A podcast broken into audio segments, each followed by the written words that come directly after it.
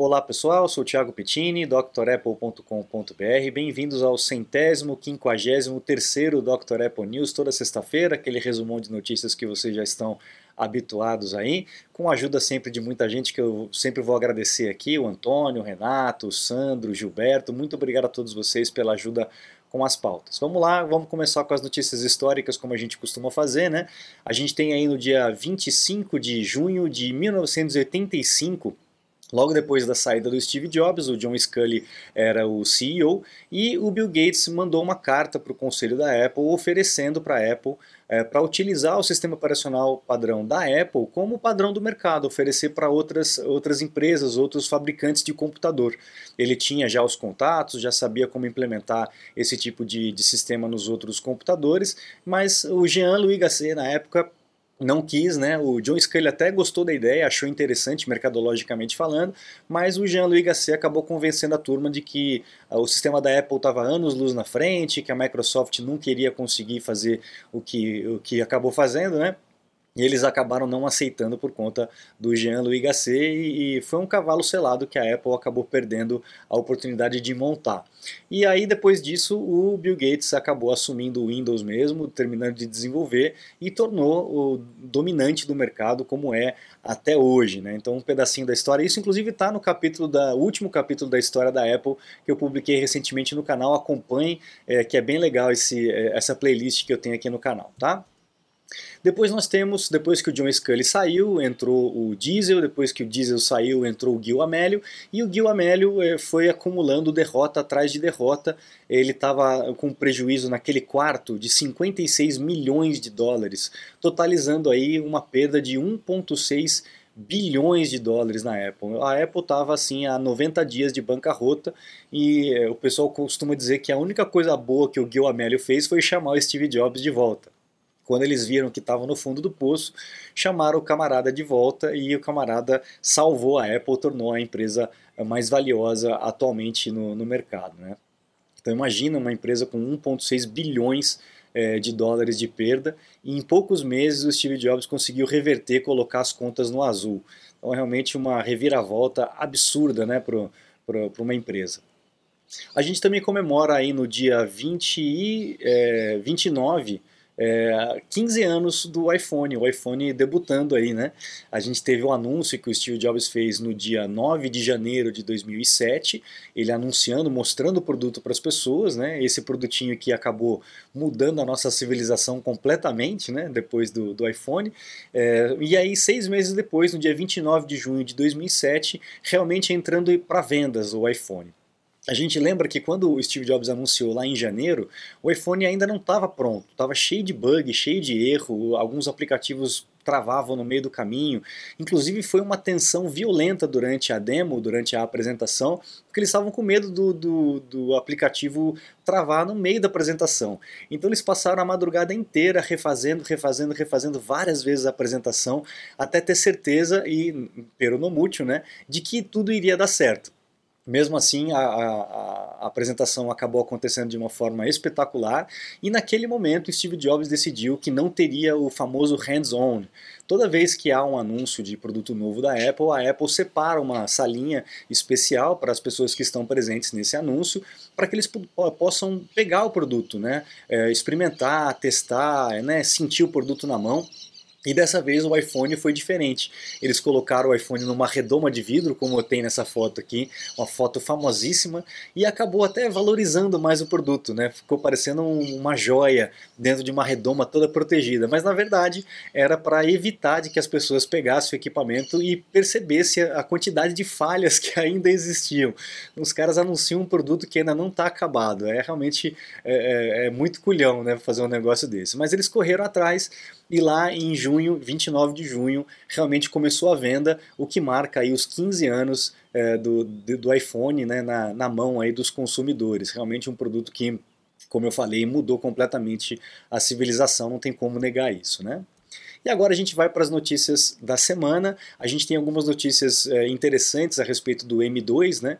É, esse rumor está dizendo que o M2 Pro, o, o, Max e o Ultra viriam num tamanho menor, viriam já com os 3 nanômetros. A gente está nos 5 nanômetros e a TSMC parece que agora está pronto para poder pronta para fazer o processador em 3 nanômetros.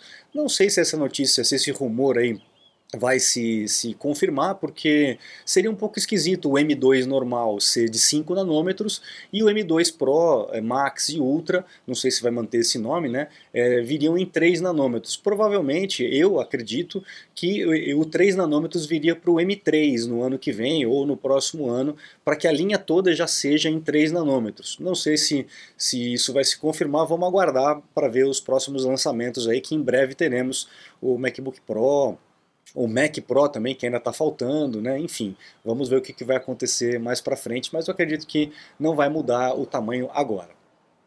Tivemos aí também uma comparação de vida real né, dos processadores do M1 do MacBook Pro com o M2 do MacBook Pro, fazendo a comparação com o MacBook com 256 GB de armazenamento e eles é, chegaram à conclusão de que o M1 ainda é mais rápido do que o M2 por conta do armazenamento. Né? Então, só para a gente ter uma ideia dos números aqui, eles fizeram um teste de estresse, né? Então abriram o Lightroom, aquele programa de, de gerenciamento e, e, tratamento de fotos, e exportaram 50 imagens de uma vez só tanto no MacBook Pro com M1 e também no MacBook Pro com M2 com 256 GB de armazenamento. E por incrível que pareça, o M1 foi mais rápido do que o M2. É, o M1 fez esse processo todo com 3 minutos e 36 segundos e o M2 em 4 minutos e 14 segundos. Em termos de tempo não é tanta coisa assim, mas em percentual é, acaba sendo significativo, né? Então chegaram à conclusão que o M1 uh, ah, acaba sendo mais rápido. Porém, eles fizeram o mesmo teste, só que ao invés do Lightroom aberto com um monte de outros aplicativos uh, em background, fizeram apenas com o Lightroom aberto. Encerraram todos os programas e fizeram só com o programa do Lightroom aberto. E aí, no caso, o M2 ganhou aí por 14 segundos de diferença, se eu não me engano é isso, por 14 segundos de diferença é, com relação a, a, ao anterior. Então chegaram à conclusão de que o armazenamento do M2, do MacBook Pro M2, é, tem algum tipo de, de deficiência com relação à, manutenção de aplicativos, de tarefas, de tasks, né, como a gente chama, em background. Mas o que, que eles chegaram à conclusão? De que o problema é por conta do que o 256 tem um chip só NAND e de controlador né, do, do seu SSD. Se você pega um, um, MacBook Pro M2 com 512, ele já vem com dois chips é, de NAND, né? Então a gente já consegue esse desempenho melhor aí no MacBook Pro. Então também vai depender do armazenamento e da quantidade de memória RAM que você tem disponível também na máquina. A gente sempre recomenda aí, se você for trabalhar com muito vídeo, com muita foto, pegar pelo menos o de 16 GB de, arma, de memória, né, memória RAM, para poder aliviar aí o processamento e também aliviar o SSD. Então, é, são vários detalhezinhos que a gente tem que levar em consideração, não é só ler a, a, a manchete né, e chegar a alguma conclusão. Assim como a gente tem essa outra notícia também falando a respeito do M2, só que já com o MacBook Air, onde eles pegaram o MacBook Air e fiz, fizeram um teste aí bem pesado de estresse na máquina e, e, chegaram à conclusão que o, o, MacBook Air esquenta pra caramba. O MacBook Air, lembrando, ele não tem nenhum tipo de arrefecimento, ele não tem aquela fan, aquela ventoinha. Né? Então ele esquenta pra caramba e na hora que ele chega a uma determinada temperatura, acho que é 108 é, graus Celsius, ele diminui a sua performance, obviamente, para não se auto-implodir, para não se auto-derreter.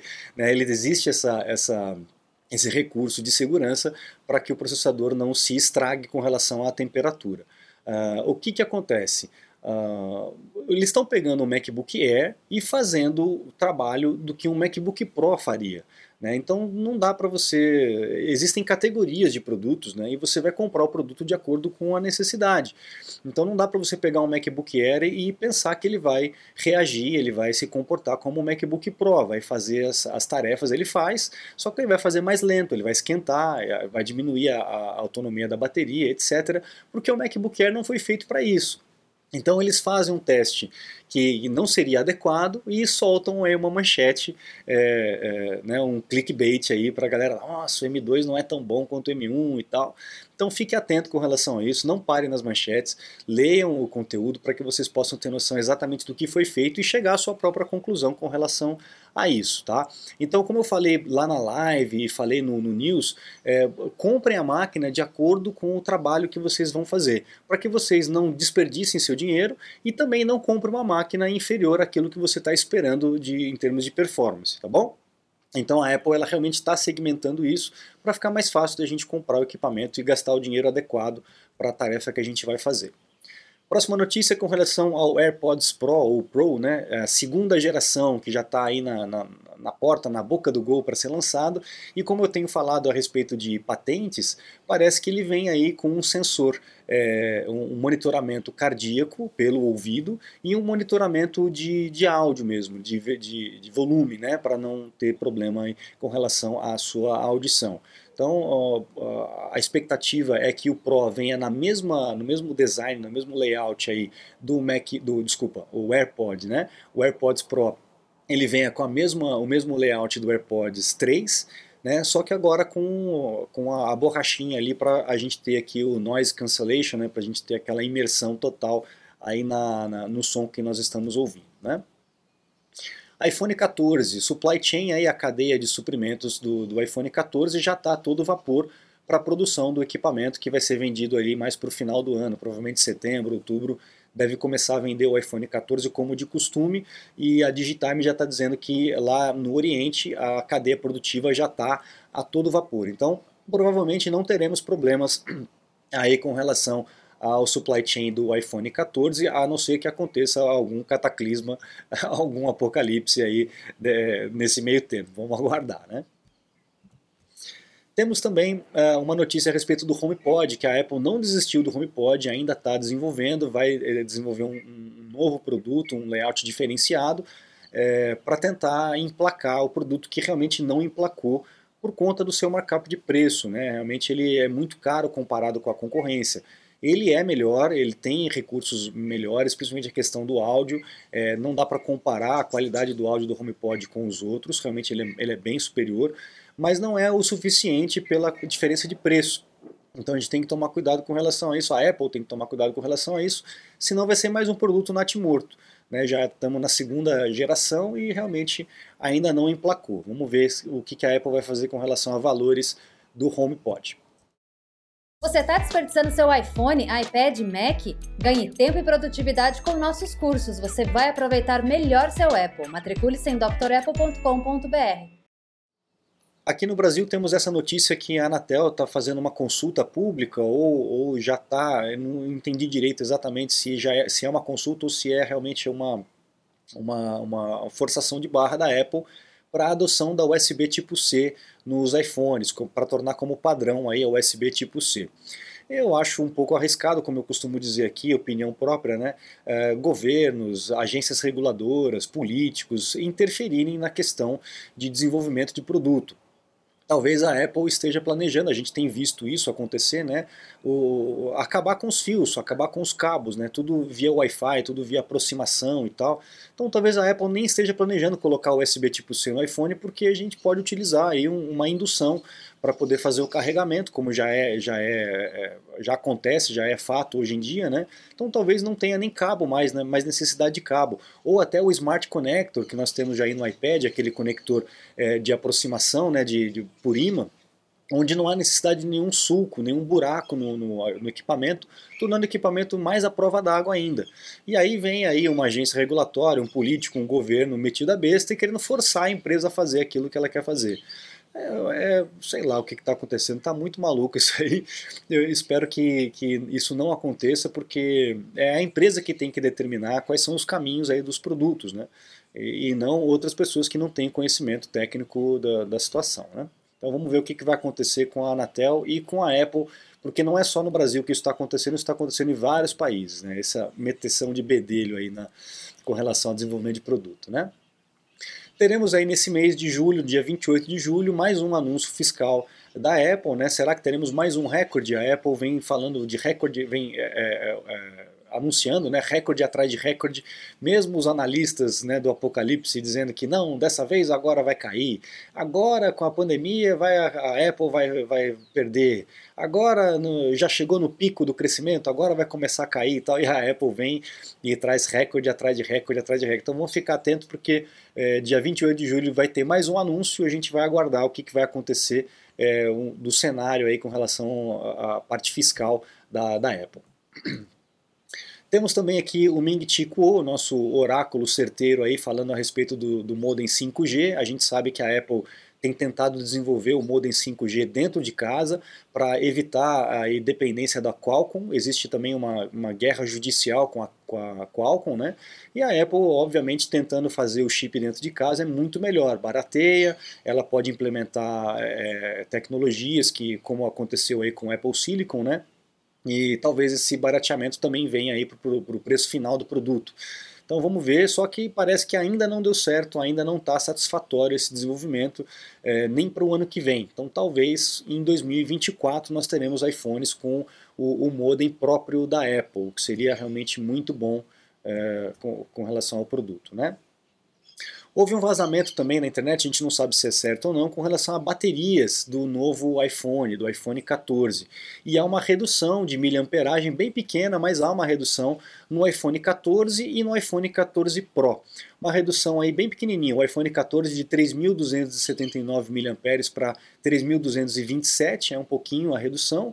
No iPhone 14 Pro é, já é mais, de 3.200 para 3.095, quase 100 mAh aí de, de mais né, de 100 mAh de diferença aí com relação um ao outro. Agora já no Pro Max a gente tem um aumento de 4.323 para 4.352. Também não é muita coisa, mas se a Apple continuar com esse trabalho dentro do sistema operacional para é, redução de exigência do processador, né, é, a gente vai ter uma autonomia sem precisar ter uma bateria muito potente. Quanto mais potente a bateria, maior o risco também, né? De, de, explosão, de pegar fogo, essas coisas. A gente já viu isso acontecer em alguns casos na Apple e também na concorrência. Então a gente sabe que é uma bombinha relógio no bolso da gente, né? Então vamos ver o que, que vai acontecer com relação a isso. A gente não tem certeza se vai ser realmente esses valores, a gente só tem isso quando, uh, vai, quando for lançado mesmo e as verificações forem feitas. Agora temos uma notícia interessante. A, a, a, a secretaria, né, o escritório de proteção de dados suíço, se levantou para poder falar contra essa sanha governamental aí de, de evitar a proteção de dados que principalmente o sistema da Apple tem. O rapaz chamado Adrian Lobziger, acho que é assim que se fala o nome dele, ele falou que é, é, preocupante né, essa indiferença com a proteção dos dados dos cidadãos e também essa assanha é, por privacidade, aí, por, por acabar com a privacidade, é, essa sanha crescente né, de acabar com a privacidade é, dos dados. Né. Então é, é, mais uma voz que se levanta contra essa sanha governamental e espero que mais pessoas se levantem contra isso, porque se a gente ficar quieto, uh, eles realmente vão conseguir implementar isso e essa segurança que nós temos com o iPhone vai acabar, vai acabar virando um Android. Então a gente tem que tomar cuidado com relação a isso é, porque é, é, realmente muito preocupante. Né? Eles querem ter todas as nossas informações, querem ter o controle total da, da, dos cidadãos e a gente precisa realmente proteger. Ele diz, inclusive, aí que a, a comunicação anônima entre os cidadãos é algo que é, é, inerente à nossa liberdade, tem que existir isso em qualquer democracia. Né? Então vamos ficar atento com relação a, a esses avanços governamentais e tomara que mais pessoas se levantem é, para poder falar contra é, esses avanços. E para poder encerrar, mais uma notícia com relação à segurança, o Brandon Carr, que é supervisor da FCC, é como se fosse a Anatel lá nos Estados Unidos, é, mandou uma carta lá para o Pichai da Microsoft, para o Tim Cook da, da Apple, pedindo para que retire o, o, aplicativo do TikTok é, da, das suas lojas, né, por conta de falhas graves com relação à coleta de informações, não só e-mail, é, informação de localização, é, telefone, endereço, mas também a parte biométrica. É, todos esses dados são armazenados, hoje são armazenados nos servidores dos Estados Unidos, mas Beijing tem acesso a esse servidor, total acesso. Então não adianta, as informações estando aqui, estando ali, para eles tanto faz, a informação continua chegando para eles, né? E ele, ele diz aqui que ele não é, o TikTok não é apenas um outro programa de plataforma. É um programa camuflado para coleta de informações. Então vamos ficar atento com relação a isso. Eu sei que a rapaziada aí, os jovens principalmente, usam muito esse programinha aí. É, eu não consigo entender muito bem, eu fico fazendo dancinha e tal, enfim. Mas no, no meio dessa brincadeira toda, dessa, dessa distração, eles estão coletando dados sensíveis com relação a gente. Então vamos ficar atento é, é, com relação a isso. Uma, uma, notícia que eu não trouxe aqui, mas que o Gilberto mandou para gente, é que o, o prefeito de, é, de, Não me lembro agora a cidade lá na Ucrânia, não me lembro exatamente agora qual a cidade da Ucrânia, vários outros prefeitos, vários outros é, é, políticos lá da Europa receberam uma videochamada do que seria o prefeito uh, da, de uma cidade da Ucrânia, é, falando algumas coisas, etc, etc, mas chegaram à conclusão, como for, for, quando foram ver, que era um deepfake. Então era uma mensagem falsa imitando o rosto do prefeito para se passar por, ver, por verdade. Né? Então é, é, esse tipo de coisa que pode acontecer. Eles vão coletando informação, o rosto, os gestos e podem fazer esse tipo de enganação. Você olha um vídeo, acha que é verídico, mas na verdade é alguém falando com o rosto, com a máscara de uma outra pessoa. Percebam como isso pode ser realmente preocupante né, né, né, nesses tempos aí de, de deepfake, dessa tecnologia cada vez mais é, aprimorada. A gente realmente pode ser enganado e enganado feio. Então vamos ficar atento com relação a isso. Você que tem filho, que tem filha, que usa bastante TikTok, fica com o olho aberto, porque esse programa realmente não é seguro, não é confiável. Tá bom, pessoal? Então com essa notícia a gente encerra o Dr. Apple News dessa semana. Espero vocês na semana que vem. Convido a acessar o site drapple.com.br, conhecer os cursos completos e também os meus contatos, caso vocês precisem de um suporte, uma consulta técnica online. Eu estou à disposição para um acesso remoto, tá bom? Muito obrigado, um grande abraço e até a próxima. Tchau, tchau.